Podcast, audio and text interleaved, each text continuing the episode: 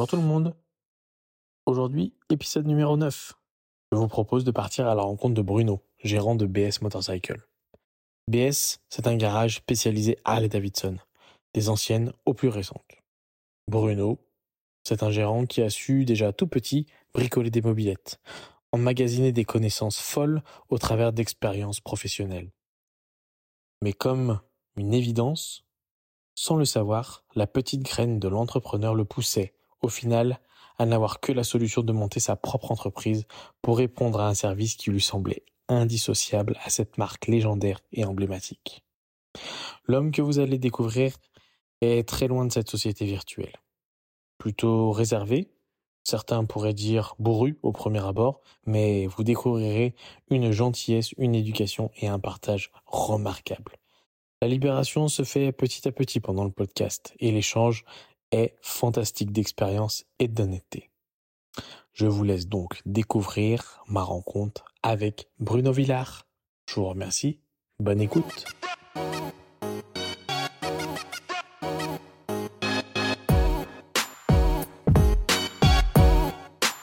Bonjour tout le monde, bienvenue pour un nouvel épisode de Dealer de Wheels. Aujourd'hui, je suis à Brinda, dans un petit village. Je suis euh, avec Bruno. Bruno qui va se, présenter. Je suis euh, du coup sur place. Je suis euh, dans un garage qui s'appelle BS Motorcycle, pour ceux qui connaissent. Et je suis ravi d'être là. Bonjour Bruno déjà. Bonjour. Je vais te laisser, pour commencer, te présenter. Bonjour à tous, je m'appelle Bruno, j'ai 48 ans et je suis créateur de BS Motorcycle. Super, merci d'avoir accepté l'invitation d'enregistrer ce, podcast aujourd'hui. Euh, comme je t'ai expliqué et comme nos auditeurs savent, on va commencer une première partie un petit peu plus euh, sur toi personnellement, euh, la moto, comment elle est rentrée dans ta vie. et puis après, on parlera un petit peu plus de la structure de, de BS, comment elle s'est créée. Aujourd'hui, comment tu fonctionnes. J'ai plein de petites questions sur, sur, sur tout ça, même si je connais un petit peu. Pour les gens qui me connaissent, ils savent que je suis client euh, de BS, donc euh, je, n'en dirai euh, pas du mal. Mais en tous les cas, non, c'est plus tout ce qui peut se passer un peu derrière qui, qui m'intéresse aujourd'hui et qui, je pense, peut intéresser nos auditeurs. D'accord. On commence par le départ. Allez. Bruno, alors redonne-moi ton, ton nom de famille. Je m'appelle Bruno Villard. Bruno Villard, tu as? 48 ans. Je suis né en 1975. 1975. Explique-nous un petit peu comment c'est arrivé? Eh ben, en fait, la moto est rentrée dans ma vie bizarrement. C'est euh, bah, comme je pense beaucoup de gamins, c'est rentré par la mobilette. Le côté liberté que ça donnait, euh, surtout quand on habite un peu à la campagne, ça ouvre des portes, euh, ça, ouvre plus loin que le vélo. Je pense que sur la, première partie de mon podcast, le mot liberté est celui qui revient le plus. Ouais. Bah, le deux roues, de toute façon, ça reste la liberté. Hein. C'est D'autant plus quand tu as la chance de pouvoir le pratiquer dès que tu as 14 ans et que tu peux monter sur un deux roues motorisé et puis en pédalant. C'est une vraie, vraie liberté. Et, euh, effectivement, habitant à la campagne en étant jeune, c'est la seule façon de pouvoir aller voir d'autres gens à l'extérieur. Qu'est-ce que euh, qu'est-ce que tu avais Explique-nous un peu. C'est euh, en fait, j'avais récupéré mon frangin m'avait filé sa 51V que j'ai commencé par bricoler dans tous les sens pour finir en shop en fait. Non. Si, j'avais j'avais un 51 monté en chopper avec un gros moteur qui roulait plutôt fort. Et, euh, et je m'étais fait voilà déjà à l'époque euh, un shop. Est-ce que tu sais comment euh, donc là tu as quel âge à peu près? 48. Non non quand tu récupères Ah j'ai 14 ans. 14 ans. Ouais. donc tu as fait vélo avant, j'imagine. Et la bascule se fait à 14 ans euh, pour avoir. Euh, de façon un peu bizarre, mais ouais, je récupère la mobilette et. Euh et comment comment tu, tu, fais le lien avec la mode chopper à cette époque-là Eh ben en fait, il y avait à l'époque les 51 West et 103 Arizona, qui effectivement m'avaient tapé dans l'œil. Et, j'ai commencé à regarder ça d'un peu plus près. Et, puis, puis en fait, un jour, euh, ne sachant pas trop quoi faire, arrivé en fin de collège, euh, je bricolais déjà pas mal. Et puis, euh, on m'a posé la question, tu veux faire quoi? Je savais pas trop. Et en fait, un orientateur, ça s'appelait comme ça à l'époque, m'a posé des questions et il m'a dit, tu veux faire ça? Non, tu veux faire ça? Non. Puis à un moment, il a dit mécanique moto. Je lui dis bah ouais, c'est ça que je veux faire. Et en fait, j'imaginais pas qu'il y avait un diplôme qui t'ouvrait des voies comme ça, quoi. Et donc, euh, je suis parti là-dedans. Tu as des inspirations, du coup, hormis ces, hormis ces, ces autres mobilettes, entre guillemets, qui te. Enfin, tu. Ça, ça, vient de ton père, le bricolage de... Pas du tout Mon père est pas du tout mécano. C'est vraiment venu, je pense, par des relations, en fait, de gamin. Et, et vous, vous à la campagne, et vous mettez les mains dedans Ouais, on met les mains dedans. Et en fait, avec le super magazine Mob Shop à l'époque qui vendait du rêve à tous les gamins. Et, et voilà, en fait, c'était c'était lancé comme ça, c'est parti comme ça. Et, et j'ai jamais, je, je, je, regrette pas d'être entré dans ce monde-là, quoi. Et du coup, t'enchaînes les, les mobilettes ou tu restes Ouais, non, je reste plutôt. Alors, je modifie un peu au fur et à mesure, jusqu'à réussir donc à faire mon shop. Euh, passé, les mobilettes passaient par plein de phases. Hein. Et puis quand j'avais commencé à être apprenti, à avoir un peu d'argent, et eh ben effectivement, j'ai pu me faire mon chopper avec une grande fourche, un guidon, une selle biplace, le 6 bar et ah ouais. Et ouais, ouais, c'était vraiment cool. T'as encore des photos ou pas? Mmh, Je suis pas sûr que j'ai ne serait-ce qu'une photo. Dommage. C'est quand on est ado, on n'est pas très intelligent et les photos, c'est pas forcément ce qui nous fait rêver. Ouais, non, c'est sûr. Tu étais quel pilote à l'époque?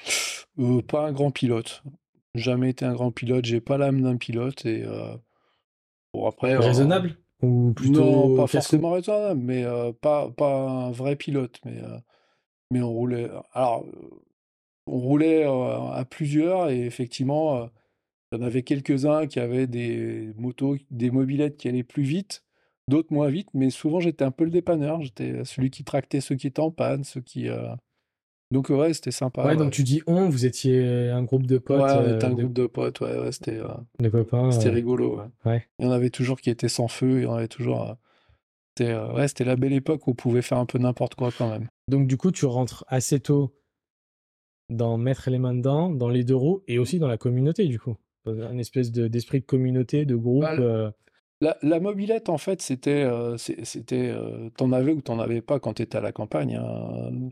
De toute façon, tu n'avais pas de mobilette, euh, bah, tu étais soit, soit passager, euh, soit tu étais spectateur de ceux qui pouvaient se déplacer. quoi.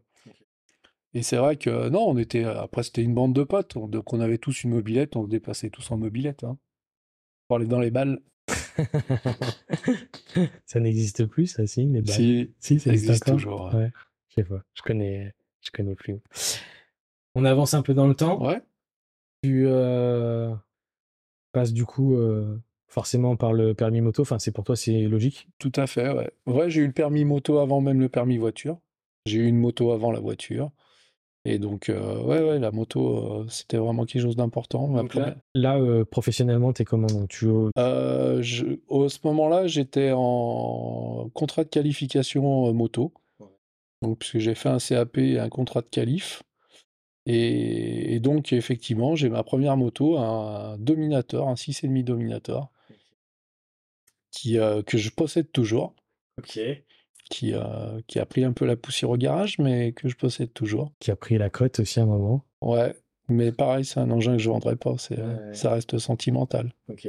Tu, euh, Enfin, c'est, c'est, tu, tu, te rappelles, c'est logique pour toi de, de, passer le permis moto, c'est la suite. Euh, c'est une évidence. Ouais, c'est une évidence. Il y a même pas. Tes parents, ils sont comment par rapport aux deux roues? Euh, Pas très enchantés. Mais en fait, euh, il y a un moment, c'est il y a la version t'as pas le choix, quoi.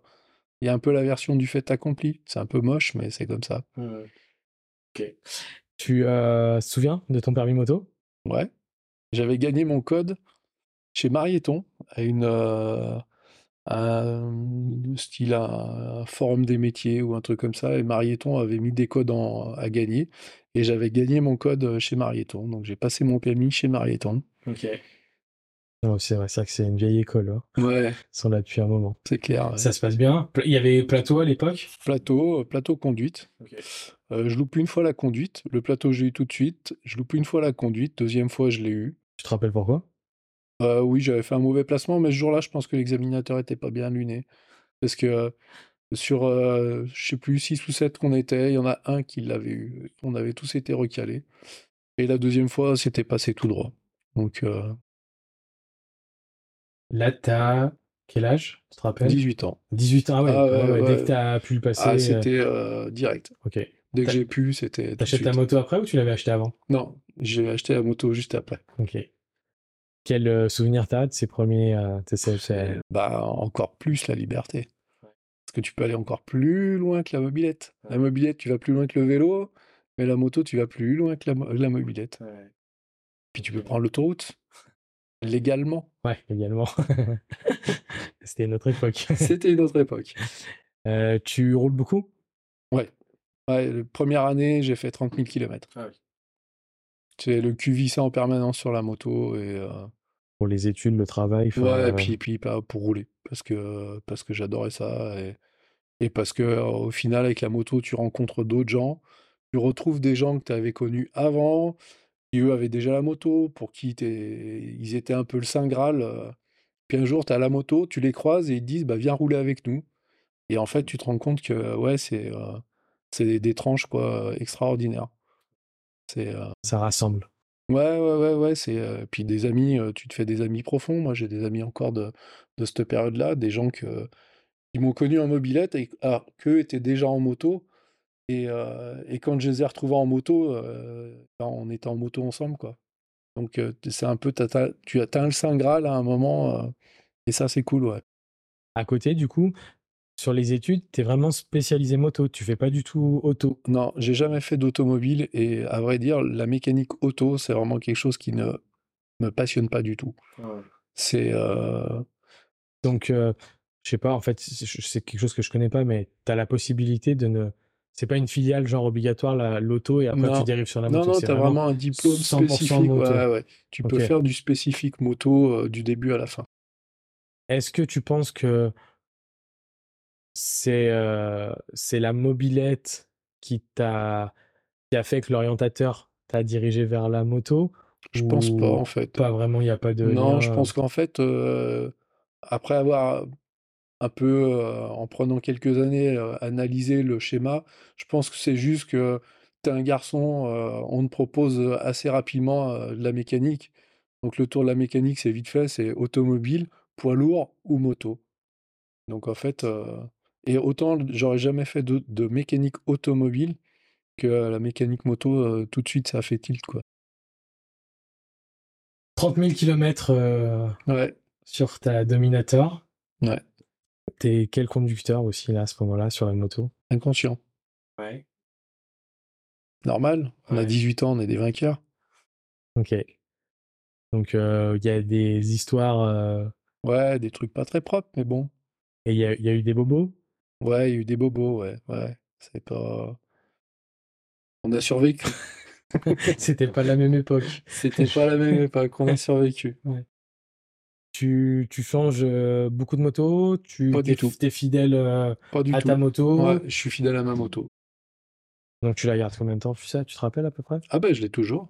Oui, non, mais enfin, en, en- en moto principale, tu... Euh, Jusqu'en.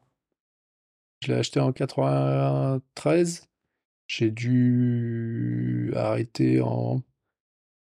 J'ai dû l'arrêter en 2000. J'ai roulé 7 ans en moto principale. J'ai eu un TDM après par la suite. ok, Une demi TDM. ok, je me rappelle très bien. ouais, J'avais racheté le moteur cassé, j'ai refait le moteur. Avec et- les deux farons à l'avant. Exactement. Bonne, plutôt bonne machine. Un peu plate, mais un- assez bonne machine. Pour un quotidien, ça allait très bien. Euh, là, de coup, on est quand même, on a fait quand même un bon, un bon euh, dans le temps. Tu, tu professionnellement, là, tu as fini tes études? Alors, j'ai un peu écourté mes études parce que euh, j'ai connu des employeurs qui n'étaient pas des plus sympatoches et, euh, et j'ai eu une rupture un peu avec la mécanique. Euh, bizarrement et assez, euh, de façon assez rigolote, euh, je suis revenu à la mécanique par mon service militaire. D'accord. En fait, euh, Et bah, du coup, t'as fait quoi pendant que t'as, quand t'as coupé ça, de l'intérim, je faisais tout, Ouais. euh, n'importe quoi. Ce qui, ce qui aujourd'hui me sert toujours parce que je me rappelle toujours des missions d'intérim de merde que j'ai fait et qui te font dire que le jour où tu doutes un peu de ton travail, euh, tu te rappelles de ce que tu as fait et tu te dis finalement c'est vraiment ça que j'aime quoi. Sur, euh, sur entre le, le- du coup tes études sur, sur, le, sur, sur la mécanique moto et, euh, et à côté toi en tant que motard, tu sens vraiment une passion euh, Ah ouais, moi je j'aurais euh, pour la moto, j'aurais j'aurais jamais rien arrêté. C'est euh, c'est euh, il a fallu que effectivement à 20 ans, je fasse un peu de sevrage techniquement et que je reste pas dans la profession, mais la moto, la- tout tournait autour de la moto. Il y avait rien d'autre dans ma vie que la moto, quoi. tu, tu, tu, tu fais un peu des, des, des road trips, tu fais un peu Ouais, des... je pars un peu à droite à gauche. euh, on- je roulais toujours avec beaucoup avec mes amis là, avec qui on, on roulait énormément et puis euh, et puis ouais, on a fait on a fait des trucs sympatoches. Ouais, le bol d'or, euh, c'était cool. Ouais, ouais, franchement. euh, Le, le- le- si tu devais euh, re- ressortir euh, de, de cette période-là, un, des meilleurs souvenirs, moto, co- euh, pote et tout, il y en a plein en fait. Il y en a plein des trucs improbables. un jour on se fait un ami, on croise un ami. en fait, on, croise quelqu'un qui finalement devient un ami parce que on roule. on- il est arrêté sur le bord de la route. On voit le mec avec la moto, on dit putain, c'est la moto de notre pote, il se l'est fait voler. Et en fait, non, il venait de lui la vendre à lui. Donc on fait demi-tour, on commence à l'entourer. on était quatre motos, on l'entoure, on lui dit mais euh, qu'est-ce que tu fais avec la moto? Elle est à toi? Ah bah oui, je viens de l'acheter. Ah bah d'accord. Bah tu fais quoi? Bah rien, bah viens boire un coup avec nous. Et puis voilà quoi. Les trucs à la con quoi. T'as 20 ans, tu te poses pas de questions. vous allez le castagner, puis finalement, Bah c'est ouais, ça, en fait, devient un ouais. pote. Ouais, au départ, t'es parti pour te dire, bon, euh, attends, il a, il a pris, il a volé la brelle de notre pote, c'est pas possible. Non, en fait, c'est juste ton pote, il t'a pas dit qu'il voulait la vendre et il l'a vendue, quoi. Sympa. c'est à la con, mais Sympa. c'est euh, ouais, des, des histoires comme ça un peu. euh, Ouais, ouais. Bon, ça, c'est... Ouais. Comment euh, elle se fait la rencontre Parce que aujourd'hui, on va préciser quand même que sur ton, ton garage, tu es quand même spécialisé Harley, dans une marque euh, outre-Atlantique. euh, exactement. euh, donc, euh, est-ce que, est-ce que la, la, la- comment se passe la rencontre euh, Alors, je vais, que je vais être très honnête, la première Harley que j'ai essayée, je me suis toujours dit, mais qu'est-ce que c'est que cette merde? T'as le droit Pour de vrai. Et, et je, je comprenais pas comment. Et je pense qu'en fait, j'avais juste essayé une, une espèce de pure merde. Et, euh, et donc, en fait, j'étais resté sur cette impression-là. Et je suis venu à la Harley par un biais un peu bizarre. C'est euh, en sortant de mon service militaire, euh, j'ai cherché du boulot. Je trouve un boulot chez un petit garage qui faisait des scooters et des vélos. Vie pas très excitante, mais bon, c'était du deux roues, c'est ce que je savais faire. Et là, c'est, c'est- c'est à ce moment-là que ça te ramène dans, l'univers de la méca. Ouais, en fait, que t'avais c'est l'armée qui m'a ramené à la méca. Ah, c'est à l'armée, t'as ouais. fait de la méca. Et, et en fait, ça m'a ramené à sur. euh, C'est la seule chose que je sais faire, quoi. Et euh, donc, le petit patron, c'était sympa, et puis euh, il pouvait pas me garder, donc euh, je vais pointer à la NPE à l'époque. Et euh, il m'envoie pour me présenter chez Harley. Donc, bon, j'y vais, je me présente, je fais l'entretien, et puis il m'a rappelé. Et le petit patron m'avait rappelé en me disant écoute, je peux te reprendre aussi. Et, et donc, euh, j'étais pas marié, j'avais pas d'enfant, donc euh, j'ai pris euh, le pari de me dire euh, je pars chez Harley, je verrai bien. Et je suis rentré chez Harley comme ça. Donc là, on, est Harley. euh, À Motodriver, boulevard Pinel. C'était en 97. donc, c'était une concession Harley. hein. C'était la concession officielle Harley. Il y en avait qu'une. Il y avait que là. Ok, c'était Boulevard Pinel? ouais. Il y avait beaucoup, beaucoup moins de concessionnaires à l'époque. Ouais. Et c'était une vieille concession. euh, Il y a jamais, il y a ja- du coup, il n'y a jamais eu de concession Harley à Avenue de Saxe, qui était le quartier historique de la moto Non, de Lyon? Il y a eu euh, HD Store, un magasin que Motodriver avait monté en fait, qui était euh, pour vendre de la moto et de la fringue. Mais euh, Et qui était, à- qui était Avenue de Saxe qui était avenue de Saxe. Mais il n'y avait pas d'atelier en fait. C'était vraiment juste un, juste un shop. Ok. Ok, donc tu rentres là-bas? Je rentre là-bas, je découvre Harley euh, de façon différente. Et en fait, je découvre le monde Harley. Et là, euh, clairement, c'est un monde où je veux plus en sortir, quoi.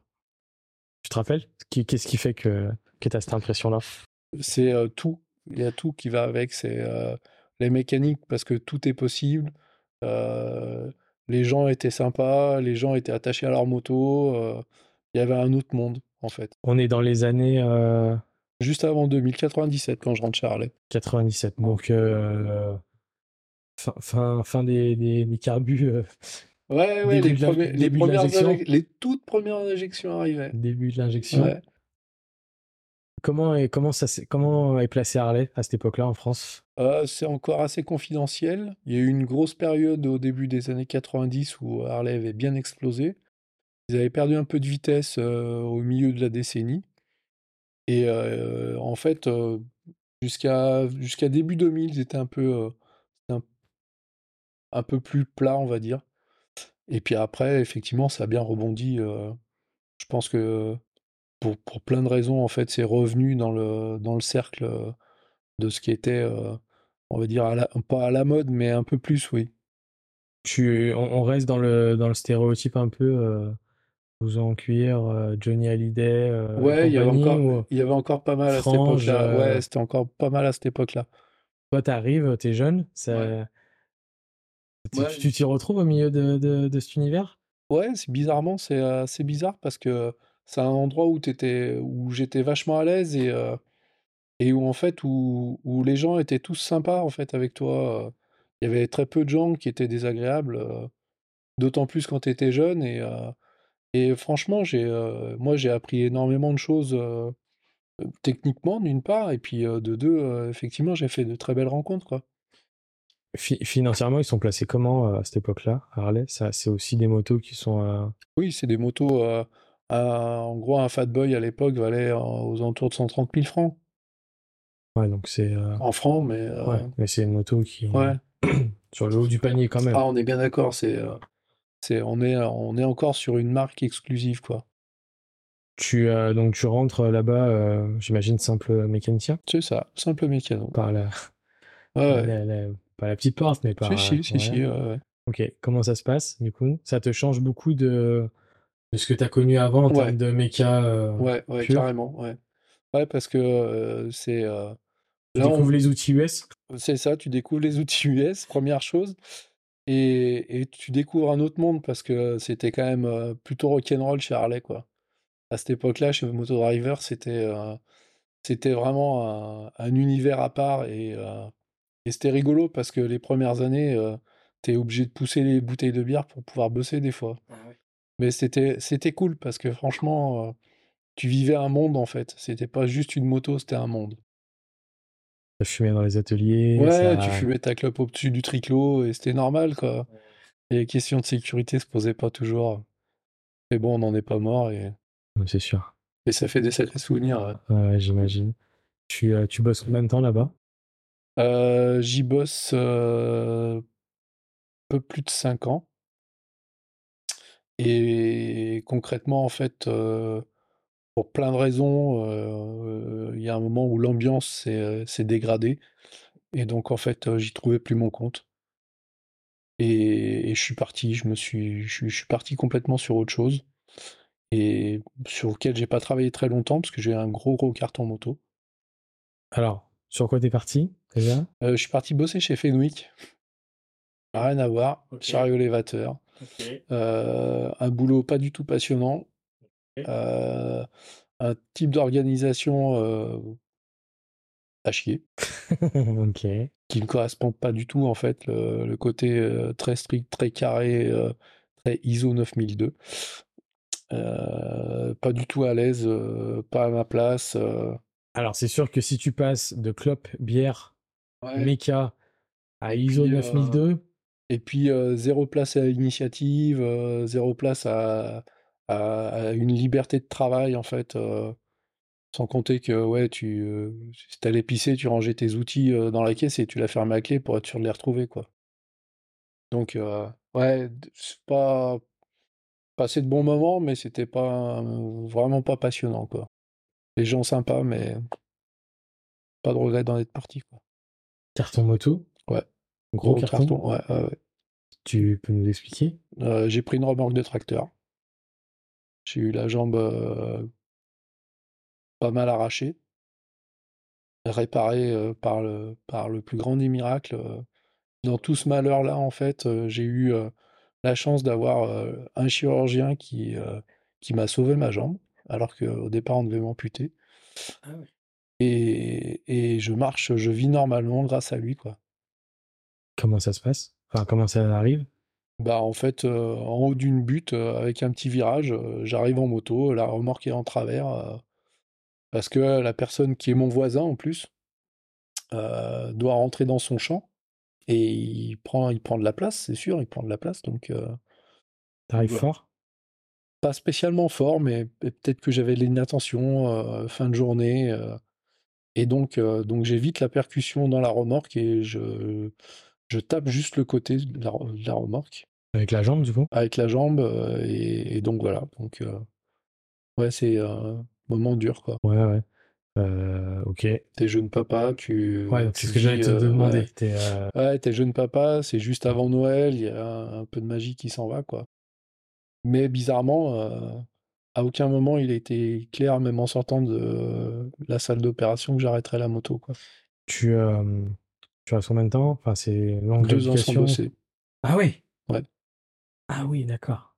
Ah oui, donc ouais, vraiment euh, grosse. Ouais. euh, Ok, Par contre, ça te donne la niaque après. j'imagine. Euh, tout de suite, t'as su que tu remarcherais et que t'avais pas trop de séquelles ou il y avait quand même. Non, non, il y avait beaucoup d'incertitudes. Ouais. Déjà, j'avais ma jambe, ce qui était une grande victoire, et rien n'était acquis en fait. Donc, euh, il était passé un temps peut-être envisageable que je ne travaille jamais en tant que mécano, quoi.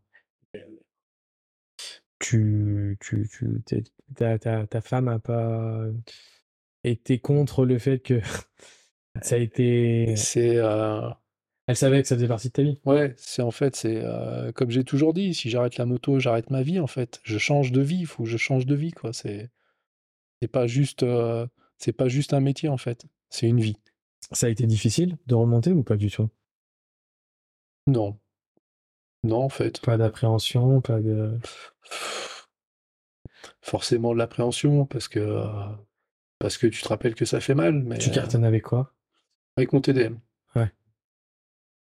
Et euh, tu te rappelles que ça fait mal et que c'est compliqué de s'en remettre mais, euh, mais effectivement il n'y a pas eu de je me suis jamais vraiment posé la question quand je suis remonté dessus je suis remonté dessus et- Donc, tu vois, comme quoi la vie, hein. ouais ouais Des mais, fois, même euh, ta passion, elle peut. mais, euh, mais dans, dans ce malheur là je le dis j'ai eu un gros carton c'est au quotidien c'est dur à vivre c'est vraiment dur Mais quand tu regardes après, je, ça m'a donné une force que j'aurais jamais eu, je pense, si je l'avais pas eu, quoi. Bah, moi, tu sais, hein, j'en ai eu un. Il n'y a pas de temps. Alors, Dieu merci, pas aussi euh, grave euh, en termes de, de séquelles physiques euh, que ce que tu as eu. Mais c'est vrai que c'est. euh, Enfin, moi, ça m'a, ça m'a quand même un peu. euh, Pas tout de suite. J'ai- J'ai plutôt bien réagi. Et genre 15 jours après, tu vois, j'ai- je me suis dit, putain, j'aurais pu mourir en fait. Et tu vois, j'ai eu ça pendant, pendant quelques jours où j'ai pris conscience que, tu vois, euh, mais je suis 100% pas en tort. Hmm. J'ai même pas touché euh, les freins, ni au pied, ni à la main. Ouais. Donc en, en vrai, je, tu vois, je me dis, c'est pas genre. euh, si, j'aurais peut-être pu partir 5 minutes Ouais, non, mais après, mais bon, à ce compte-là, tu refais. euh, avec des scies, on coupe du bois. Exactement. Mais par contre, c'est vrai que ouais, ça m'a, ça m'a quand même euh, un peu après quand même travaillé. Après, je suis remonté sur moto, j'ai reconduit. Enfin voilà, tu vois, y a pas de, y a pas de souci, mais euh, c'est, quand même. euh, tu vois, j'ai eu des accidents en voiture, ça m'a rien fait. Ouais, Bon, j'ai pas eu des graves accidents en voiture. Mais c'est vrai que ce- celui-là de moto m'a plus euh, marqué quand même. Je trouve que c'est, euh, ouais. C'est quand c'est en plus ta passion et tout, tu vois. Moi, j'avais jamais vraiment rien eu. hein. C'est-à-dire que même à l'arrêt, je t'ai pas tombé. euh, Ouais, non, euh, moi j'avais déjà, ouais. j'avais, j'avais déjà connu, De ce que j'ai moins grave, bien moins grave, mais j'avais déjà connu. ouais. Ok. Et, euh, et bon, après, ouais, c'est, euh, ouais, c'est, c'est dur. C'est, c'est de l'hospitalisation, c'est le centre de rééducation. Ouais, euh, puis deux ans, euh, ouah. ouais, c'est, euh, c'est compliqué. Tu, euh, tu vis une autre vie en fait. Avec le voisin, ça allait? Ah, ouais, on se voit, tout, on se voit De toute façon, il régulièrement. était pour rien. hein. Il a une Harley. Ouais. Ouais, ouais, il a une Harley. On boit des bières régulièrement ensemble et c'est une personne qui est adorable. Pareil, dans mon malheur, j'aurais pu tomber sur n'importe quel autre con. C'est lui Et qui je a, suis tombé, qui je a suis appelé, tombé euh, sur, euh, sur la personne la plus extraordinaire que j'aurais jamais pu découvrir dans un moment comme ça, en fait. ouais. Bon, lui, ça a pas, c'est lui, il devait être pas bien quand même. Ah, je pense qu'il en était plus malade que moi. ouais. Ouais, ouais. Vraiment. Ouais, très bien. Je pense que si. euh, je- Alors, il est, il, il est pas très podcast, mais si un jour il tombe dessus, moi je peux te le dire, Alain, euh, grâce à toi, je vis bien. C'est bien. C'est des beaux messages. Tu es, tu as du coup euh, travaillé chez Harley donc euh, pendant ce, ce temps-là. Ouais. À ce moment-là, t'as pas eu de, t'as pas eu de, de Harley encore? Non, Toujours avec. non, euh, j'avais pas, j'avais pas les fonds. Tu conduisais quand même un peu celle de. Ah bah on conduisait, ouais, bah, on essayait au quotidien, et puis de temps en temps on arrivait à emprunter un peu les motos au boulot, donc euh, si un week-end ils nous laissaient un peu les motos, c'était sympa quoi. Et là vraiment, euh, c'est le kiff. Ouais, ouais, vraiment, c'est un autre monde. euh. Moi franchement j'ai euh, découvert tout. euh, Puis tu, tu, tu, tu roules avec des machines, ça vit vraiment quoi. Ça vit vraiment, c'est la moto elle est vivante. T'arrives à l'expliquer aujourd'hui vraiment ce, ce, ce- La seule chose que j'arrive à expliquer, c'est que euh, tu, montes sur une japonaise, une sportive, un roadster, ou tu montes sur une Harley, la route est la même, mais c'est pas la même. Et en fait, tu, tu n'attends plus la même chose de la route. La route est plus la même. Les attentes sont plus la même. Tu roules, tu te fais doubler, tu te poses pas la question de savoir si tu vas partir derrière. Tu roules, tu te fais plaisir. Et le plaisir, il est là, en fait. Et, euh, et ça, je crois que c'est. Je, je sais l'expliquer que comme ça. Ouais, ouais. C'est Ce qui, tu- ce qui est drôle, c'est que euh, la passion ou l'amour de quelque chose, euh, être très très passionné ou, ou- ou juste aimer la moto, parce qu'il y, a il y a différents degrés de passion. Des gens qui sont ultra passionnés, t'as des gens qui vont dire j'aime juste bien. Mais c'est, ça reste quand même quelque chose de subjectif. Et pour autant, quand tu parles des gens qui sont comme toi, vous avez tous un peu le même discours. C'est ça, tu vois ce que je veux dire? Ouais, mais C'est drôle. Ouais, je trouve que tu es sur une Harley, tu... la route que tu fais, c'est pas la même route que les autres, quoi. C'est, euh, tu, tu vis une route différente. T'attends pas la même chose de la route, c'est... euh, Après, je pense que tu es quand même aujourd'hui pro Harley, mais t'es pas non plus dans la critique de toutes les autres marques. Si, c'est tout de la merde, mais on s'en fout. De toute façon, Harley aussi, c'est de la merde. On le sait très bien. Toutes les motos sont. Ouais, non, en fait, c'est c'est juste que tout le monde y trouve son compte, en fait. Quelle que soit la marque, le tout, c'est y trouver son compte. Ouais, c'est ça. C'est euh, le principe, c'est euh, c'est du moment que tu es sur une moto et que tu prends un plaisir de fou, il n'y a, rien d'autre à dire. L'autre, il peut te dire ta moto elle est pourrie, mais euh, il a juste à dire ta moto elle est pourrie, toi tu te fais plaisir. Qu'est-ce qu'il a à te dire de plus, quoi? C'est vrai. Donc tu pars de chez euh, Je pars chez Driver, Driver. euh, je rentre chez Fenwick, je pars chez Fenwick euh, parce que effectivement, Fenwick, euh, quand je suis à peu près retapé, le souci c'est que euh, je peux plus faire de la grosse mécanique comme chez Fenwick où tout est gros et tout est lourd en fait. Mm. Et, et donc en fait, euh, là, je rentre chez Harley Grand Lyon, Donc Dardy, à Dardilly, tenu par, Par Maurice. Par Maurice. et Qui a lancé le pôle, euh, on peut le dire. Exactement, Qui a ouais, lancé le pôle. ouais, qui avait, qui avait euh, ouvert la grosse concession Dardilly. Il y avait Ducati, je crois, à l'époque aussi. Non, il avait, il avait couvert Carlet au départ. Ah au départ, c'était Harley. Et, et là, pareil, euh, au départ, super kiff. Vraiment, euh, une belle ambiance, une belle. tout, tout était vraiment au top, quoi. Je me suis vraiment régalé. T'arrives au commencement de. Quasiment au commencement, pour euh, deux, trois raisons encore de santé. euh, Ouais. je suis arrivé un petit peu après l'ouverture. Mais, euh, mais ouais, super kiff. C'était un- On s'est vraiment éclaté. Moi, je me suis vraiment éclaté. euh, On est en quelle année là? 2005. Ok. Donc, euh, non, non, euh, super moment. Vraiment, euh, c'était. euh, j'ai euh, j'ai vraiment passé. euh, j'ai vraiment passé les deux premières années, j'ai vraiment passé deux belles années, quoi. Tu as monté un peu en. T'es mécanicien toujours? Je suis mécanicien et en fait, euh, la place de chef d'atelier m'intéresse pas forcément. Euh, C'est la- c'est le seul up qu'il y a? Ouais, souvent c'est le la seule euh, un peu vraie évolution. Mais je suis bien dans l'atelier et puis euh, alors le, le chef d'atelier à l'époque tombe malade ou se blesse et je le remplace. Donc je fais un peu de mécanique, mais je fais du bureau et la complémentarité me déplaît pas, mais mais j'ai pas envie de quitter l'atelier en fait.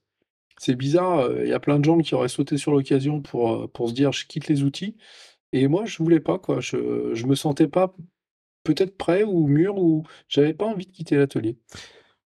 Sur les, euh, les années entre quand tu rentres chez Driver, alors on saute, là, on, on saute les deux ans Mhm. et Fenwick, et, euh, et ton expérience à Grand Lyon. Comment tu, tu vois l'évolution de, de Harley sur ces années-là? Alors, il y a une, une évolution. En fait, le vrai truc, c'est que j'ai vu les, chez Driver, la fin de chez Driver, j'ai vu arriver les 1450. Mhm. Et donc, quand je reprends chez Grand Lyon, ils sont encore là, les 1450. Ils sont en plein boom. Donc, en fait, je me sens pas spécialement perdu. Il n'y a pas eu de grands changements et, euh, et ça continue à évoluer, en fait. Donc, en fait, je- le train, je le rattrape plutôt bien. Ok. Tu Bon. vois dans le dans la clientèle, dans, Alors, la dans la clientèle évolue. vente, dans La la... clientèle évolue. Alors, pour plein de raisons, c'est qu'effectivement, euh, le, on, on se retrouve dans une grande concession au pôle moto avec, euh, avec une, euh, une, une envie d'avancer, en fait. hein. Euh, pas que chez Driver, il n'y avait pas forcément une envie d'avancer, mais je pense que les derniers temps, il y avait, il y avait plus l'engouement, en fait. Même lui, il n'avait, à mon sens, hein, après, Hmm. je ne veux pas être devin ou quoi que ce soit, mais je pense qu'il avait plus le, il avait plus l'engouement pour avancer. Par contre, on est sur une vraie différence. Euh, je m'imagine que là, euh, à Harley Grand Lyon, il n'y a plus de bière, euh, il n'y a plus de... Ouais, c'est un peu plus, c'est un peu plus rigoureux déjà, on est plus sur professionnel, Mais il y a encore, euh, il y a encore des moments euh, plutôt sympathiques. Ouais, ouais, ouais, c'était, il y avait- y une vraie, au départ, il y avait une vraie synergie. Moi, j'ai trouvé. Il y a une proximité, euh, c'est une vraie question, hein, c'est pas une question ouais. piège du tout. hein. Il y a une proximité entre euh, l'atelier Mecha et le Hog chez Harley, chez les gens du Hog. Alors, pas mal pour, pour beaucoup d'anciens euh, du chapter, en fait, il y en a qui me connaissaient, hein, puisque ils me connaissaient de chez Motodriver, donc euh, ils m'ont retrouvé. Les gens étaient toujours plutôt sympas. Une part, la nouvelle clientèle était un peu bling bling et, et pas forcément très attentive euh, à la mécanique, mais ça, après, euh, on va dire que dans les ateliers, c'est quelque chose d'assez récurrent, euh, quelles que soient un peu les marques, en fait. Tu, Driver, quand ça s'est arrêté, enfin, ça, ça a fermé euh, complètement, il n'y a pas eu de... Non, non, en fait, il a juste perdu le panneau. Il a, il a perdu la concession Harley. Ah, ok. Il a continué en tant que, euh, en tant que ce que nous on fait aujourd'hui, non officiel. Ouais. Il avait récupéré Voxan et il avait repris de nouveau Moto Guzzi. D'accord. Ok. Et du coup, Harley Grand Lyon devient l'unique euh, concessionnaire. euh, concessionnaire sur euh, affilié euh, Ouais. Harley. Ok. Euh, Combien d'années? Euh, trois ans Trois ans. chez Harley. Euh, donc, tant que j'étais à Dardy, j'ai passé des super moments et à Brignais, euh, je n'ai pas voulu être chef d'atelier une fois de plus, je voulais rester dans l'atelier. Donc, euh, je suis resté dans l'atelier en étant, on va dire, un peu chef d'atelier, chef d'équipe. Et, et j'ai pas vraiment trouvé mon compte.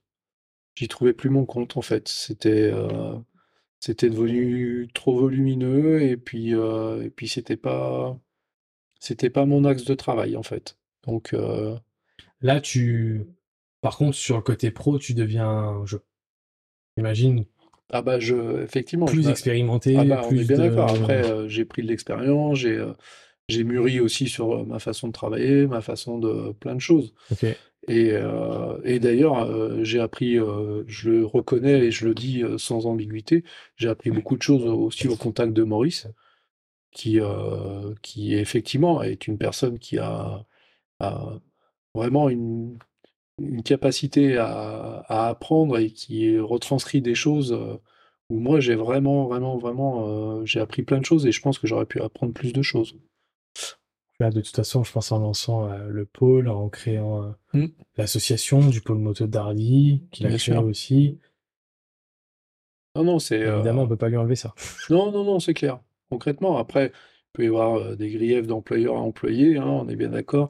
Mais, euh, mais je trouve que c'est une personne qui a, qui a vraiment fait quelque chose et pour la moto. euh, et, euh, et après, moi, à titre personnel, j'ai trouvé beaucoup de choses aussi. parce que j'ai, su prendre de ce qui, de, de ce qu'il montrait.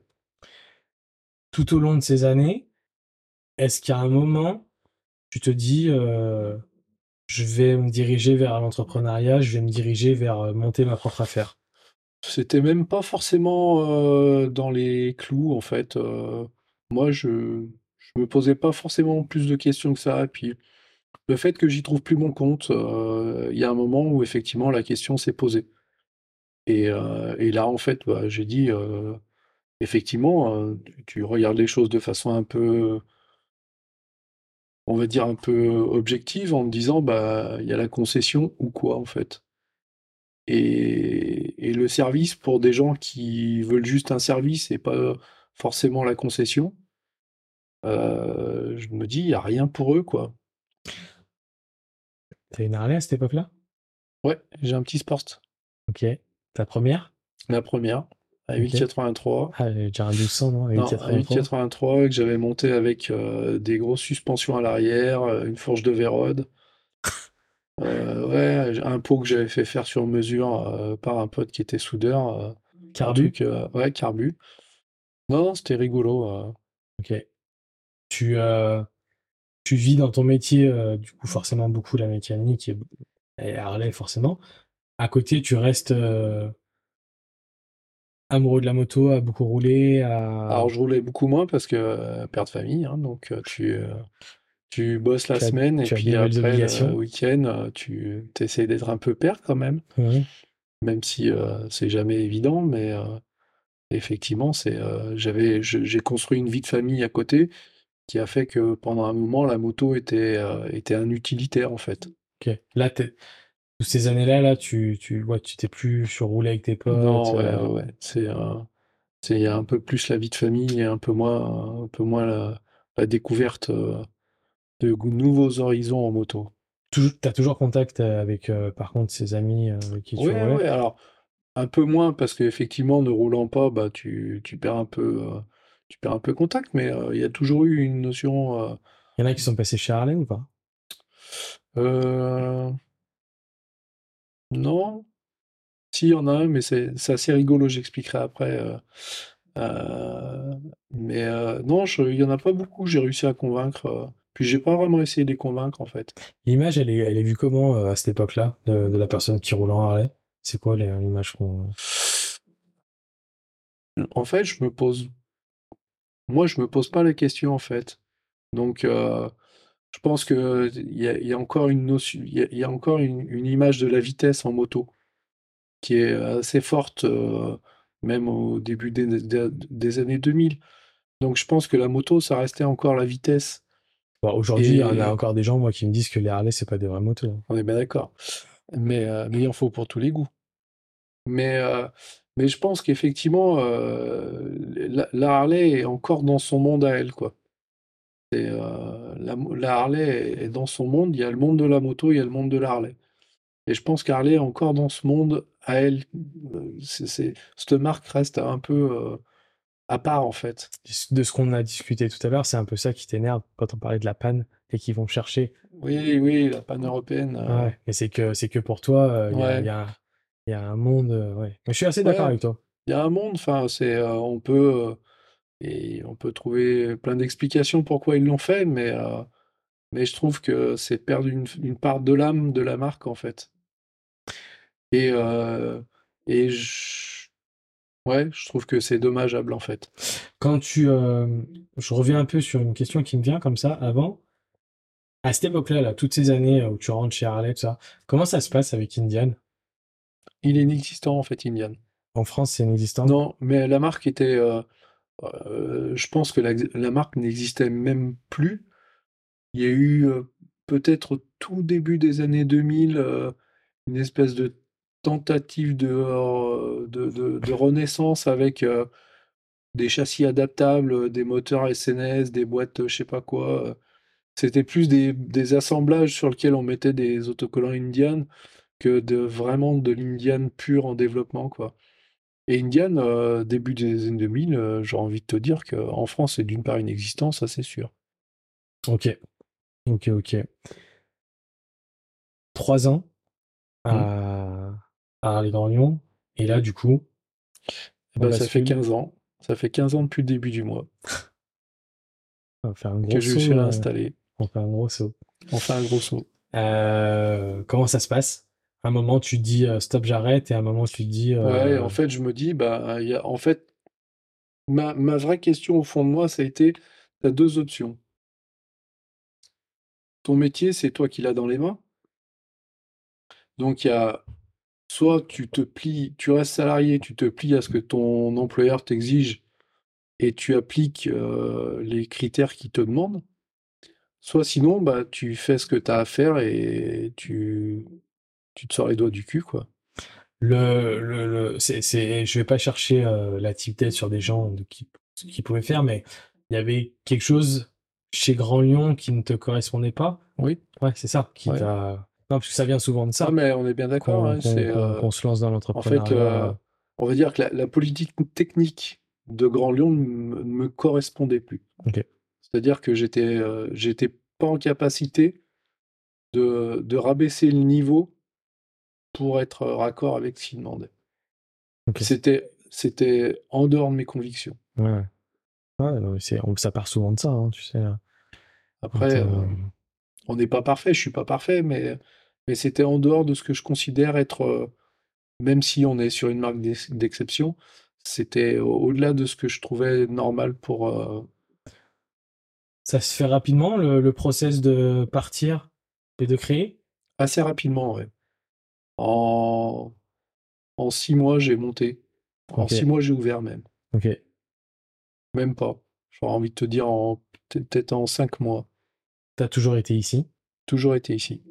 Donc à 15 ans, tu prends ce Ouais. local. Le local était, quand je l'ai visité, les fenêtres n'étaient pas posées, le goudron n'était pas fait dans la cour, euh, le mur mitoyen n'était pas monté et, et j'ai signé en me disant, bah, j'espère que ça sera fini à temps pour mon ouverture début juin. Et effectivement, c'était fini à temps, goudronné, et j'ai pu ouvrir. euh, des, Les des économies un peu de côté. Tu. J'ai mis un peu d'argent de ma poche, je suis allé voir la banque, hein, puis euh, tu joues, euh, ben voilà, je voudrais emprunter.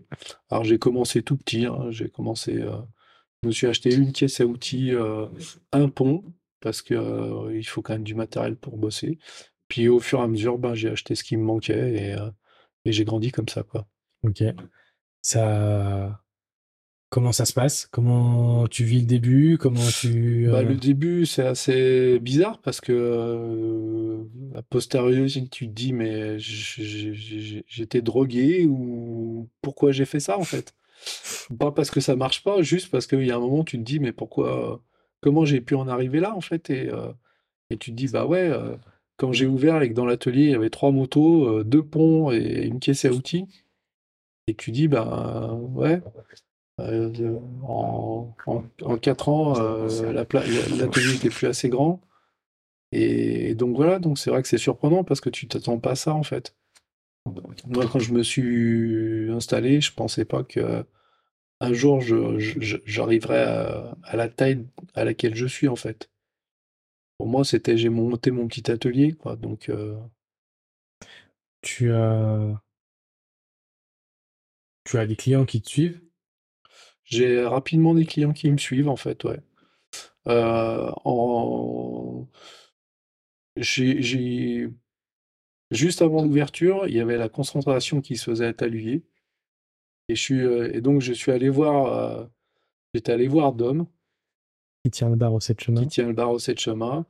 Et euh, je lui avais dit, écoute, Dom, je veux m'installer. euh, est-ce que je peux faire un petit bout de stand sur machin? Il m'a dit, écoute, euh, tu veux t'installer? Ben, et d'ailleurs, je le remercierai toujours pour ça. Il m'a dit, bah, écoute, tu tu t'installes là au bout et tu fais ta vie, quoi. Et donc voilà, donc euh, j'avais mis deux panneaux et puis euh, et puis euh, on a présenté on a présenté BS à ce moment-là. Putain, C'est drôle parce que il y a des recoupements dans la vie. C'est que j'ai sûrement dû te voir. Ouais, sûrement. Parce que mes parents habitant là-bas, j'ai fait, je pense, tous les, Ouais, ouais. tous les rassemblements.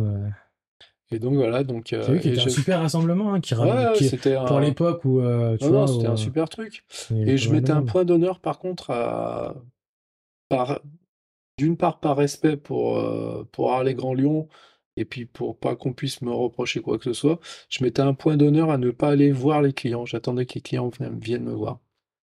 C'était euh, c'est peut-être de la turlupinage de Ciboulot, mais, Oh, mais je considère que c'est c'est une Mhm. part d'honnêteté de se dire euh, Mhm. je vais pas démarcher. Les gens viendront. C'est quelque chose que je ne connais pas du tout, le fonctionnement, je ne connais pas du tout. À aucun, enfin, pour avoir, euh, le, comment ça se passe, le, le, logo, le... Si, si Alors, tu- j'ai Eh, pas le logo, je suis pas du tout affilié à Ouais. Harley. Est-ce que tu peux être aujourd'hui qu'un garage sans espace de vente? Ah oui, oui, moi, j'ai j'ai aucune obligation vis-à-vis d'Harley, si ce n'est Non, respecter. non, non. euh, Non, non, ce que je veux dire, c'est que est-ce que tu peux être affilié à Harley sans être une concession aujourd'hui? Non. Non, c'est forcément, t'es Ouais, forcément une concession. forcément Donc, ça concessionnaire. veut dire que t'as un, t'as, t'as un espace de vente et C'est un ça. espace atelier. Ok. Voilà. Ok. Et t'es concessionnaire. Ouais, que t'es concessionnaire. Et moi, Ok. je suis rien du tout de Ouais, ça. ouais. Et, et surtout, je ne veux pas. Ouais, bien sûr. C'est, je veux garder ma liberté, en fait. Il y a, ouais, ouais, ouais, c'est, une franchise où il y a d'ailleurs pas mal de. c'est pas. Ouais, tu suis Je les- connais pas tous les tenants aboutissants, mais j'en connaissais une partie quand j'y étais, et je pense pas que ce soit plus rose aujourd'hui qu'avant. Ouais, bon, après, c'est, des grosses machines, hein, c'est, c'est des grosses. euh, Ben d'accord. Ok. Euh, mais, mais je trouve que, par contre, de l'autre côté, Harley me fait penser à d'autres grandes marques qui sont un peu comme ça, et elles sont pas fermées à ce qui peut se faire à côté, et savent très bien qu'il y a une partie euh, de custom, de choses qui Alors, se font. euh, Il y a un moment où il faut aussi que les concessionnaires, euh, des fois, arrêtent d'être un peu trop véhéments vis- vis-à-vis de leur non officiel autour, parce que je pense qu'à un moment, ils sont bien contents qu'on les, qu'on, qu'on s'occupe d'une partie du parc dont ils ne sont pas capables de s'occuper en concession, mhm. pour plein de raisons, pour des, qui peuvent être des raisons de formation de personnel, qui peuvent être des raisons de, d'image de la, de la société ou de la marque, mais effectivement, on- en tant que non officiel, on s'occupe d'une partie du, du parc Harley. C'est des motos qui ont été vendues un jour ou l'autre. Les anciennes. ouais. C'est des anciennes qui roulent, qui font partie de l'histoire, pas que de, pas que de la, vraie vieille, mais euh, des motos des années 90, 2000 Oui, font oui. partie de l'histoire et, C'est sûr. et il y a beaucoup de concessionnaires qui ferment un peu la porte et, euh, et ben oui, quelque part, on est là et on prend le relais pour ces gens-là, quoi. Mhm. Et puis, euh, des gens qui ont des plus anciennes sont pas incapables un jour d'acheter une récente On est bien d'accord. et de l'acheter en concession. On est bien d'accord. Euh, ok. Il y a, il y a, il y a vraiment un, un esprit euh, difficile entre les non officiels et les, et les concessions? Alors, aujourd'hui, on va dire que le nouveau concessionnaire de Lyon, on a, on a pris contact, on a des relations euh, qui ont été cordiales. Euh, la- non, avec Maurice, c'était plus compliqué parce que je pense que en tant qu'ancien salarié, il y avait euh, potentiellement quelque chose qui pouvait chagriner, quoi. Ok. L'aventure part super bien. Mhm. Du coup, j'imagine que tu restes pas tout seul. euh, Non, ouais, ça, ça. Alors, j'ai monté avec un ami qui, euh, qui, pour plein de raisons, est parti rapidement. Euh, le côté association a été des fois un peu mouvementé. Et puis, euh, et puis effectivement, après, euh, s'associer avec Nicolas, euh, Christophe aussi à un moment. Et donc voilà, donc euh, au final, on grandit, on grossit. Et, Avec Nicolas, ça se fait comment? et ben, en fait, Nicolas était un client qui m'avait été ramené par un autre client, puisque euh, ne faisant aucune publicité, euh, tous ceux qui sont venus sont venus par le bouche à oreille, parce que euh, le pote du pote ramène un pote et, et ainsi de suite. Et Nico, c'est ni plus ni moins que ça en fait, c'est un client qui arrivé, qui à un moment faisait du business sur plein de choses, faisait de l'import et m'importait de la pièce. Donc il était aussi, aussi fournisseur et puis de fil en aiguille. en- j'ai dit, ben voilà, pourquoi on ferait pas quelque chose, quoi. La, la répartition. euh, Ok, c'est la mienne qui se coupe. Ah. Caméra en surchauffe, ça a marqué. Il fait trop chaud dans la. Je vais peut-être aller rouvrir la porte. clair.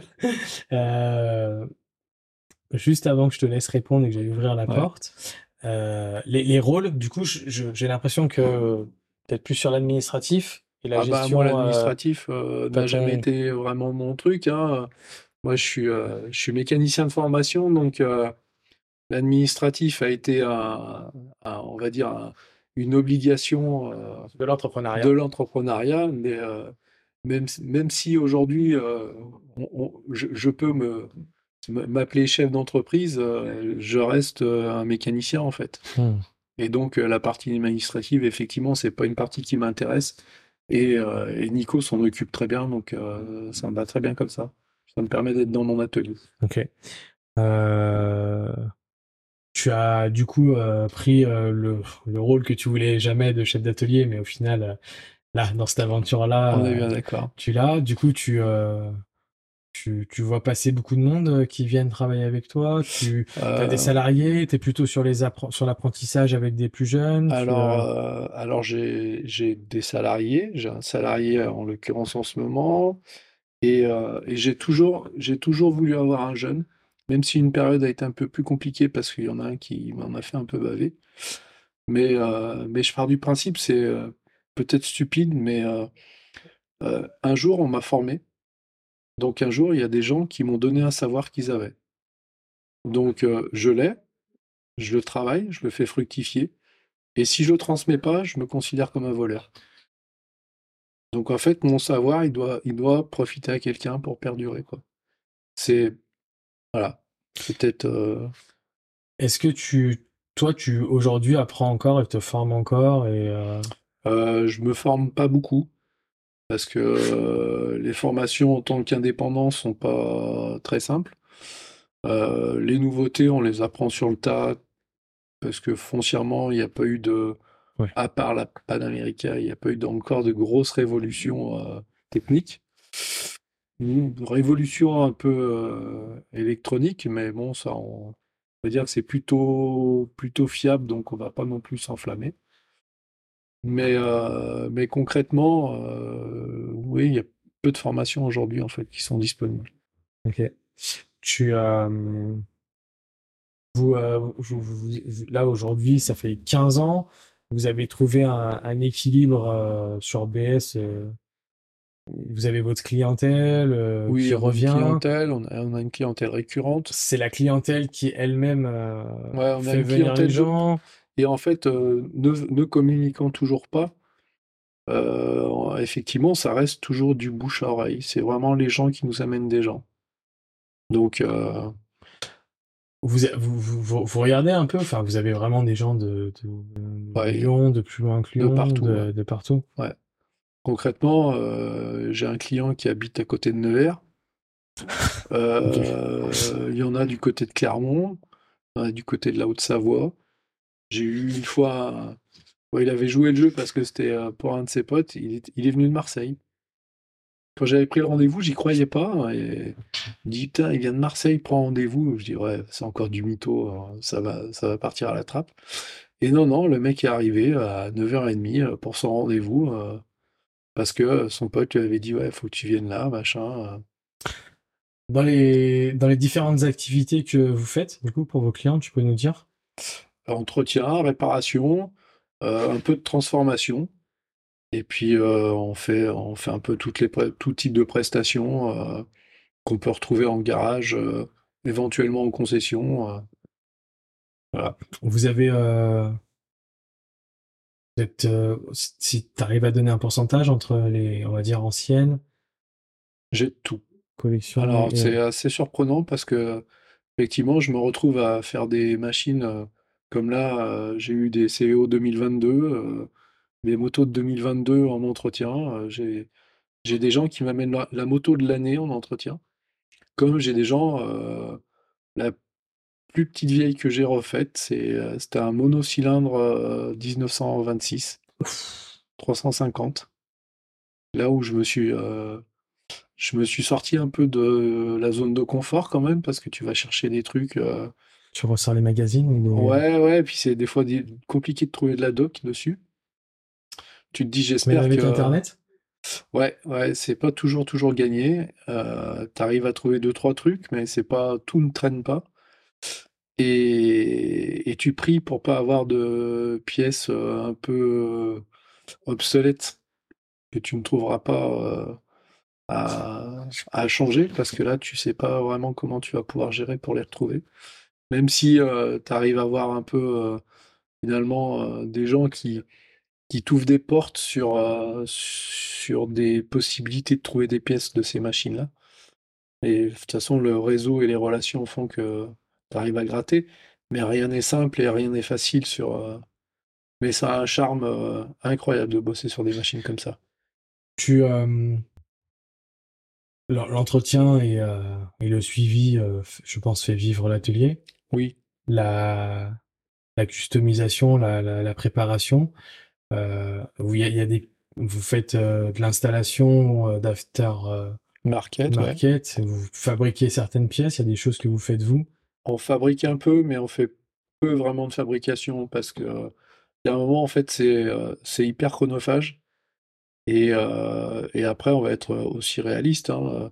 Quand tu commences à passer trop d'heures à fabriquer une pièce, elle devient pas vendable. Donc euh, souvent, tu pars d'une base d'aftermarket que tu vas éventuellement modifier, mais la fabrication pure, euh, les gens sont pas toujours, euh, on va dire, sont pas toujours prêts à mettre le prix d'une vraie fabrication complète, quoi. Mmh. Ouais. C'est en sachant que tu arrives à avoir un rendu qui est grosso modo pas si vilain que ça en transformant de l'aftermarket.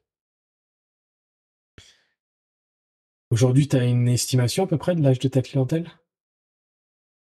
Ça, tu l'as vu évoluer quand même un peu? Ça s'est rajeuni ou? Ça s'est rajeuni un petit peu. Euh, bah, il y a toute la tranche des euh, euh, toute la tranche des on va dire des des baby boomers qui ben, sont en train plutôt de partir en déambulateur qu'en Harley. Des gens que j'ai connus depuis longtemps, qui me suivent depuis longtemps et, et qui effectivement ben, commencent à, à vieillir et aussi à disparaître malheureusement. Parce à que les street glides et les road parce Ouais. qu'ils n'arrivent plus à les c'est exactement ça, ils n'arrivent plus à les porter, donc ils, ils rabaissent un peu de catégorie jusqu'au jour où effectivement ils décident de, stopper. de stopper quoi. Donc c'est euh, quand ils stoppent encore, j'ai envie de dire, ça me permet quand même de les voir de temps en temps. Quand ils décèdent, c'est plus chagrinant. C'est Mmh. C'est vrai que toi, en plus, tu as ce, ce passé oui, qui te lie au, nombre d'années mais c'est ça en fait. et qui fait que, ouais, si, tu- Ouais. si tu les as connus chez Driver, euh, Bah oui, ceux que j'ai euh, connus qui avaient, euh, on va dire, 45-50 ans chez Driver, ils ont 70 ans passés, quoi. Donc effectivement, euh, c'est... alors il y a une part de clientèle qui est un peu plus jeune, mais on va dire qu'on reste toujours sur une moyenne d'une petite cinquantaine à peu près. là. Ok. Aujourd'hui, très objectivement, ces 15 ans, C'est compliqué parce que il y a des hauts, des bas, il y a des périodes dures, des périodes euh, où tu t'éclates. Euh, la seule chose que je sais, c'est que quoi qu'il arrive, j'aime toujours mon métier. C'est un truc de malade parce que parce que je pourrais me dire, euh, je pourrais embaucher quatre personnes et euh, et me mettre dans un bureau et attendre que ça se passe, mais euh, je suis toujours heureux dans mon bleu de travail avec mes pompes de sécu et mes outils à la main. Bah, euh, moi, en tous les cas, je saurais pas dire combien de temps je viens. Ça doit bien faire euh, 3-4 ans. euh, 7-8. Ah ouais. Ouais, ouais. Ouais. Ouais, j'ai du mal. Non, hein. 3-4, il y avait le Covid en fait. Ah ouais, non, ouais, ouais. Ouais, ouais, on oublie ça. J'ai 40 ans maintenant. Ouais. Je crois toujours que j'ai 25. en tous les cas, ça fait 7-8 ans que je viens et je pense que je n'étais jamais vu pas sourire. Ça m'arrive. J'étais pas là. Bon, je viens pas tous les jours. Ouais. Mais, euh, mais c'est sûr que ça, c'est un indéniable. C'est que quand on vient de parler, euh, toujours agréable. Et même si tu es en train de bricoler une moto, on, on sent que C'est le partage de la passion en fait. on Euh, sent qu'il y a quelque chose qui. Ouais. Moi, oui, il y a des fois où quand je suis vraiment concentré sur quelque chose, je m'en renferme, je parle pas. euh, Mais euh, quand je suis en train de faire une opération qui, euh, Mais qui au demeurant me, me, me permet de pouvoir tenir une conversation, au contraire, j'aime bien quand le client il est à côté, il voit sa moto, il voit ce que tu fais à la moto. Et je trouve ça intéressant. C'est euh, les gens, j'espère, et je pense, enfin, j'ai envie de me dire au vu, au vu de la clientèle et du nombre de clients que j'ai, je pense pas me tromper. Je pense que les, les gens aiment voir leur moto, quoi. Ils aiment voir quand on en prend soin, qu'on leur montre les petits défauts, qu'on leur montre les petits défauts qu'on répare, qu'on leur, qu'on les rassure sur certaines choses aussi, qui sont des fois pas graves, d'autres fois plus graves. Mais, euh, mais je pense que oui, le fait d'être à côté de toi quand tu bosses, euh, je pense qu'il y a des gens qui aiment. C'est des fois compliqué. Oui. Tu as tes interventions que tu ne peux pas faire avec la personne à côté. Mais sur un entretien classique, euh, moi je trouve ça sympa que le mec il soit à côté, il te voit, euh, tu peux discuter, euh, tu lui montres, tu lui expliques des trucs et, euh, et ça fera pas de lui un mécanicien, mais euh, quand tu lui expliqueras que la fois suivante, tu auras trouvé quelque chose qui est pas en bon état pour telle et telle raison, et ben il- dans sa tête, il arrivera à visualiser la pièce parce que tu lui l'auras montré un jour, quoi. Non, mais c'est. Et c'est un échange, en Ouais, fait. ouais, non, non, mais c'est sûr, on reste dans la lignée de savoir, de, Ouais, de, c'est. euh, de l'accessibilité, de... Bah ouais, je pense que c'est important aujourd'hui. Et Et ça- puis on est dans un monde de plaisir et de passion, c'est pas. Enfin, je le dis toujours, euh, j'ai rien contre Renault, même si j'ai pas Renault. Euh, on fait pas des kangous, on répare pas des kangous, on répare pas des Zoé, quoi. Alors, pour la petite parenthèse, étant à la recherche d'un utilitaire, sache que le Kangoo est l'utilitaire le plus vendu en France. Je veux bien te croire. Mais les gens qui, en règle générale, ont un kangou, veulent aller d'un point A à un point B en- et et que ça leur coûte le moins cher possible. C'est sûr. Les gens qui ont une Harley, c'est pas forcément ça. Leur but est de prendre plaisir à être sur leur moto et c'est pas une question forcément d'argent, mais c'est une question, ils ont envie d'avoir quelque chose et, et ils sont intéressés à leur moto. Et à l'intérieur de ça, il y a plein de choses différentes. Hmm. Donc moi, mes auditeurs ont tout à fait compris que j'aimais beaucoup cette marque. Après, voilà, j'aime toutes les marques. Hein. Je suis fermé à rien, mais bon, j'ai, j'ai- mon cœur euh, penche plus vers cette marque. Et je trouve qu'à l'intérieur de ça, il y a plein de choses. Et c'est ça qui, qui moi, euh, il y a- comme on disait, les anciennes, euh, les carbus, euh, les plus vieilles. euh, T'as des gens qui ont, qui ont des motos euh, très safe. T'as des gens qui... euh, la liberté rime avec euh, pas toujours euh, facilité de conduite. On est bien d'accord. Il y en a qui cherchent même les emmerdes. mais euh, mais euh, c'est euh, c'est difficilement explicable. Tu vois, c'est vrai que moi, quand j'ai commencé la moto, quand j'ai conduit, et si aujourd'hui, euh, quand je vois des Harley en commande suicide, euh, sans frein à l'avant, euh, que je vais même peut-être voir le mec en t-shirt. euh, Et en short? et un short. euh, et, et évidemment, ce n'est pas ce que je conseille, mais il y a, il y a quelque chose, tu vois. Et t'as beaucoup de gens, alors t'as toujours la bien-pensance, euh, la justice sociale et la bien-pensance de tout le monde qui va dire c'est pas bien, c'est mieux, machin. Mais à côté de ça, quand tu vis dedans, il y a quelque chose d'indescriptible et ça rejoint ce- cette liberté, ce plaisir, ce. Et, euh, et c'est vrai que c'est drôle parce qu'à l'intérieur de cette marque, il y a, il y a toute chose. A Tout. aussi la personne qui va quand même kiffer la marque, mais qui va l'avoir en utilitaire d'un point A à un point B, qui veut que le matin sa moto elle démarre Mhm. et qu'elle l'emmène au travail et qu'elle la ramène le soir. Euh, tu vas J'avais un voir. client qui était moto-taxi en- avec une Electra. Hein Donc Incroyable. euh, effectivement, et c'était d'ailleurs un, un- très rapidement un de mes clients euh, qui est venu tout de suite dans les premières années. Et effectivement, je lui accordais plus de largeur parce que je savais que c'était une utilitaire Hum. et c'était pas juste pour son dimanche, quoi. Hum. Donc quand il m'appelait que son pneu était un peu lisse ou que ses plaquettes, bah, j'essayais de répondre, j'essayais de répondre présent euh, Ouais, au, rapidement. au- au mieux de ce que je pouvais faire, quitte à rester le soir pour, euh, pour pouvoir le dépanner parce que euh, lui, il bossait avec. Quoi. Ouais. Non, mais enfin bon. Tout ça pour dire que ouais, c'est très large à l'intérieur de cette marque et moi c'est ça toujours qui me fascine et quand je rencontre des nouvelles personnes. Mais après c'est- vrai aussi pour les autres marques. hein. Il y a, il y a des, des univers, mais Harley reste quand même un univers différent. Et je suis d'accord. Il y a le monde de la moto et le monde de la Harley. Je suis, je suis d'accord avec toi là-dessus, c'est indéniable. Euh, Est-ce que tu, euh, tu, euh, tu vois aujourd'hui des évolutions possibles encore sur, sur BS? Alors, je sais qu'il y a des projets qui sont en cours avec Nico, mais on va pas forcément en parler parce que rien n'est n'est, vraiment aujourd'hui officiel. Mais euh, ou pour toi, aujourd'hui, euh, voilà, ça roule et on continue comme ça. Et, Non, euh, ça roule, il va sûrement y avoir des modifications. Je pense que il y a un moment, je vais aussi avoir besoin de prendre plus pour moi, en fait. Et, et ça va forcément impliquer euh, quelques modifications dans la gestion des plannings. Ça, c'est une évidence. Mais parce que ça fait 15 ans et que, et que, et qu'il faut aussi regarder un peu euh, ce qui se passe autour et Donc ça, ça veut dire euh, prendre des gens qui, euh, qui vont plus? pas forcément plus. Par contre, je vais peut-être restreindre certaines choses, en fait. Je, je me laisse toutes les possibilités encore. D'accord. Tu veux dire sur le périmètre d'activité, peut-être le diminuer un peu? Ouais, ou, euh, ou réduire un peu, euh, euh, faire une journée off pour pouvoir bosser euh, en, en off justement avec euh, euh, pas d'ouverture pour pouvoir être un peu plus, euh, pour- un peu plus posé pour des gros chantiers, quoi. Ok. Parce que euh, des fois, effectivement, c'est compliqué de gérer entre le téléphone, Euh, la réception, les conseils techniques, le boulot, c'est, euh, il y a des fois, c'est dur à jongler et, euh, et je pense qu'il va y avoir effectivement, il y a des chances qu'il y ait un bout de réorganisation quand même. Et puis quand euh, t'appelles pour un tout petit conseil entre passionnés, ça prend vite euh, 45 minutes. On est bien d'accord. Je On est sais bien parce que je te d'accord. l'ai fait l'autre jour. Ouais, mais en même temps, c'est ça qui est cool, quoi. Mais effectivement, c'est c'est cool, mais c'est chronophage et Et à la fin de la tu journée, t'as pas avancé ce que tu devais avancer. ouais, et bah tu rallonges la journée, Hmm. en fait. C'est tout. On va parler de façon plus globale. J'ai quand même une question.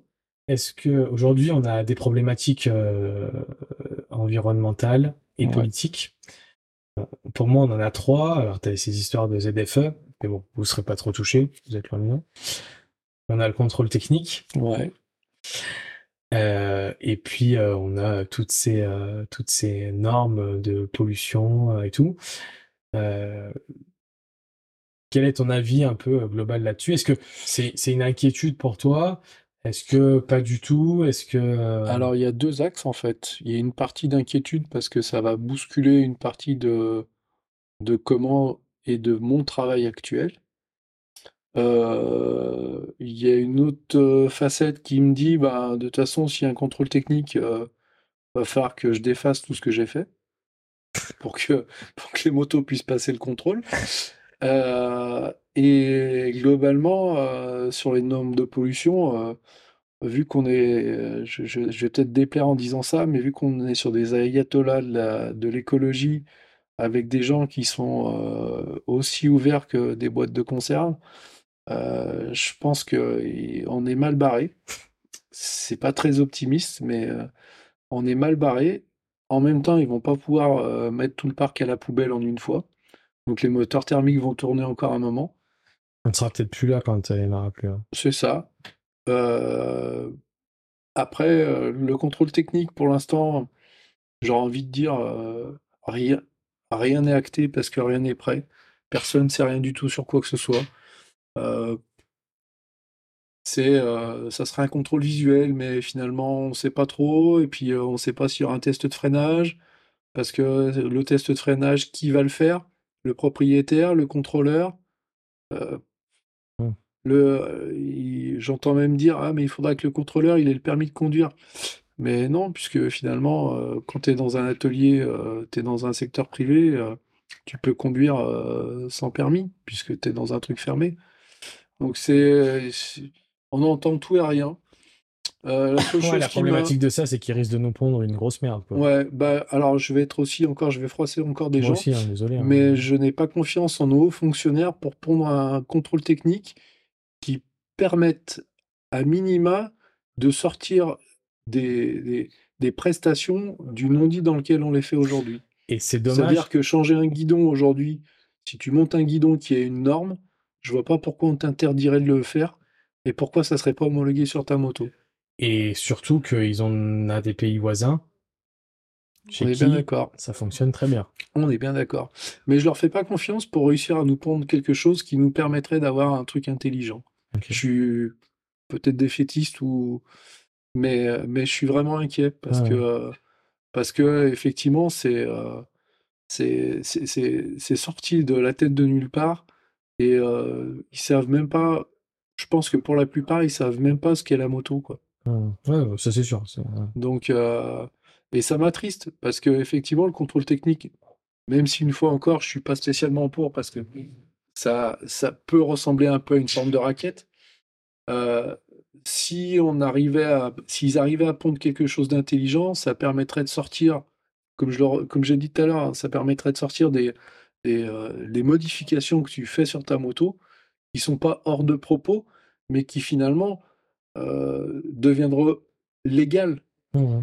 alors qu'aujourd'hui, finalement, on les fait dans un, dans un cadre du- d'un flou artistique. euh, c'est pas interdit, mais c'est pas autorisé. Ouais. Comme disait l'humoriste, c'est interdit. Oh non, c'est pas interdit. Ah, c'est pas autorisé. Oui, mais c'est pas interdit. Ah oui, mais c'est pas autorisé. Bon, bah, voilà, quoi. Ouais, non, non, mais c'est sûr c'est risible. Ouais. Donc, et puis les ZFE, euh, Euh, je pense que le problème des gens qui vivent en ville, je veux bien comprendre qu'il y ait des problèmes de pollution. Euh, il y a un moment, ils veulent avoir des restaurants en bas de chez eux, ils veulent avoir des magasins en bas de chez eux. Mais si ces magasins et ces restaurants euh, arrivent à vivre que grâce à eux, tant mieux. Mais ce qui n'est apparemment pas le cas. Donc s'ils interdisent et s'ils empêchent les gens de rentrer en ville, il y a bien un moment où ça risque de poser un problème. Hmm. Et, et ça mettra du temps parce que c'est des grosses villes. Mais à terme, euh, il y a des magasins qui vont fermer et ça va se vider et, et c'est attristant, quoi. Mais en plus de ça, le, le- le- autant la voiture, euh, une espèce de d'association commune de, de, de- des concessionnaires pour faire une proposition euh, sur de l'électrique, c'est un petit peu. Alors il y a des marques maintenant, mais qui sont qui sortent un petit peu quelques Ouais. motos électriques. Là, je vois Zéro, Ouais, mais- les machines comme ça, mais c'est vrai que c'est ça n'a rien à voir. Enfin, on est quand même Ah, sur, mais de toute façon, euh, mais après, la moto électrique, euh, bien sûr, ça marche bien, hein, euh, la Livewire, Charlet, euh, mais euh, mais faut se balader avec sa rallonge, quoi. Pour, pour se balader dans les monts du Lyonnais, je pense qu'il faut pas habiter de l'autre côté de Lyon, parce que je suis pas sûr que si tu as la poignée un peu lourde, je suis pas sûr que tu rentres chez toi, quoi. Ouais. Ok, merci De rien. Bruno. Ça fait 1h14 Eh, qu'on comme parle, quoi. tu vois. Donc, Ouais, c'est euh, cool. Donc voilà, euh, je pense qu'on a fait un petit peu le, le tour de, de ton parcours. En fait, même avec le professionnel, en fait, au final, c'était une chronologie euh, chez toi qui se suit plutôt. En Mm. fait, parce que ça commence très tôt. Il y a des gens euh, chez qui euh, leur aventure professionnelle arrive beaucoup plus tard et n'est pas forcément en lien avec tout ce qu'ils ont fait avant. Chez Ouais. toi, en fait, c'est comme une suite logique. J'ai l'impression que le petit garçon à 14 ans qui a bricolé euh, sa mobilette et qui a ça. transformé un chopper devait presque logiquement euh, avoir euh, 15 ans, pendant 15 ans, euh, un atelier de moto et de. Ouais. Alors pour certains, ça peut être euh, un, un parcours pas forcément droit, ça n'est est jamais. Mais, euh, mais en tous les cas, quand on t'écoute et quand on suit le truc, euh, il y, a- y a comme une logique. Moi, ce que j'adore, c'est la passion et c'est. Ça fait 8 ans, pas 4 ans. On connaît.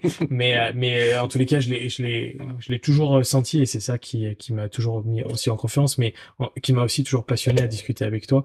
C'est qu'on sent, on sent que, qu'il y a, il y a cette, euh, cette chose que tu aimes.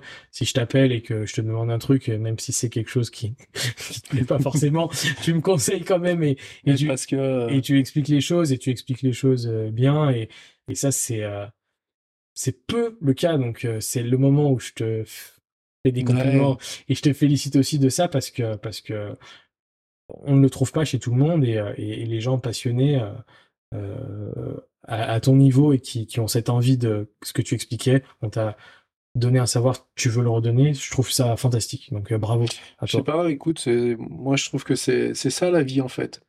C'est euh, c'est euh, ce savoir, il faut qu'il continue quoi.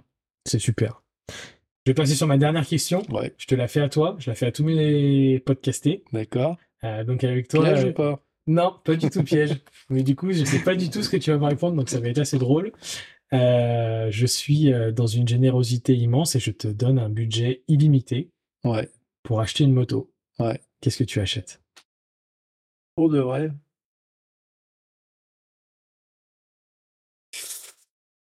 Budget illimité veut pas forcément dire que tu es obligé de dépenser On euh, est bien beaucoup. d'accord? Non, non, non, on est bien d'accord. Euh, j'ai deux, deux vraies motos actuellement qui me tirent l'hypote.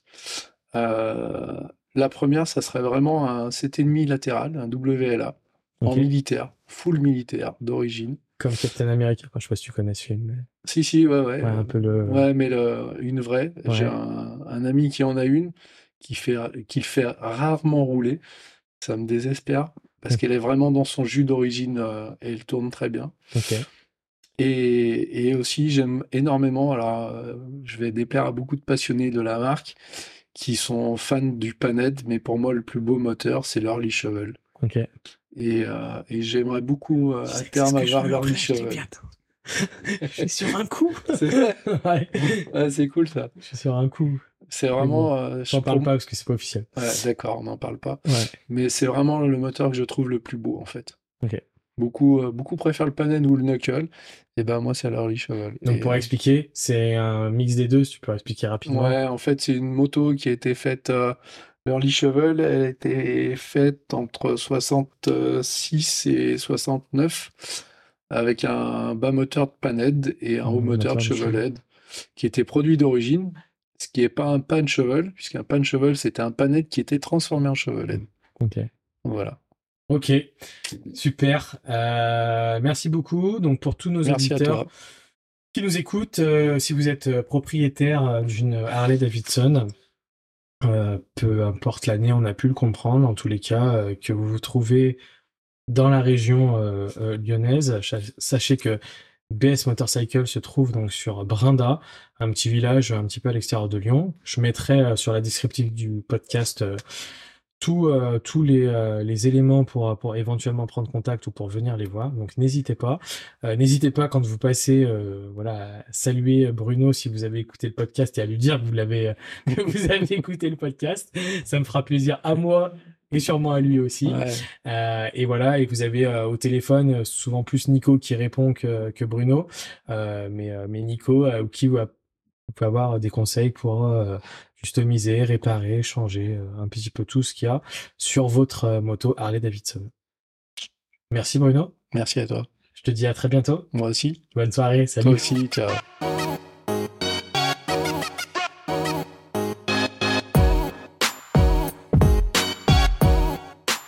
Et voilà, un nouvel épisode de Year the Wheels qui se termine. Je vous remercie sincèrement pour votre écoute et j'espère que ce numéro vous a plu. Je vous demande quelques secondes pour noter sur votre plateforme d'écoute le podcast. Cela va me permettre de remonter dans le classement et de gagner en visibilité. Si vous êtes abonné aux réseaux sociaux, n'hésitez pas à liker, commenter, éventuellement partager mes publications. Je vous remercie et je vous dis à très bientôt. Allez, ciao